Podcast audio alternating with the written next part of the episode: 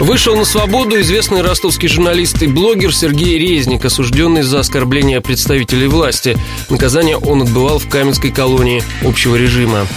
Контекст. В ноябре 2013-го блогера на полтора года осудил Первомайский райсуд по обвинению в коммерческом подкупе. Резник предложил администратору пункта техосмотра 2000 рублей за выдачу диагностической карты на машину. Также ему приписали заведомо ложный донос и оскорбление председателя арбитражного суда. В 2014-м начался второй суд над Сергеем. Его снова обвинили в ложном доносе и оскорблении представителя власти, на этот раз в лице сотрудника сотрудников полиции. Второй приговор не отличался от первого – полтора года в колонии общего режима. Также суд запретил Резнику два года работать журналистом. Сам блогер неоднократно заявлял, что уголовное преследование стало следствием его публикаций о работе региональной полиции и прокуратуры.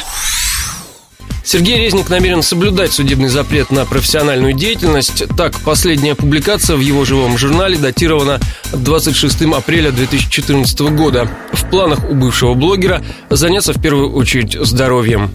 Согласно приговора, следующие два года мне полностью запрещена профессиональная деятельность, поэтому я на совершенно законных основаниях занимаюсь собой, своим отпуском, своим здоровьем, все время посвящаю исключительно себе.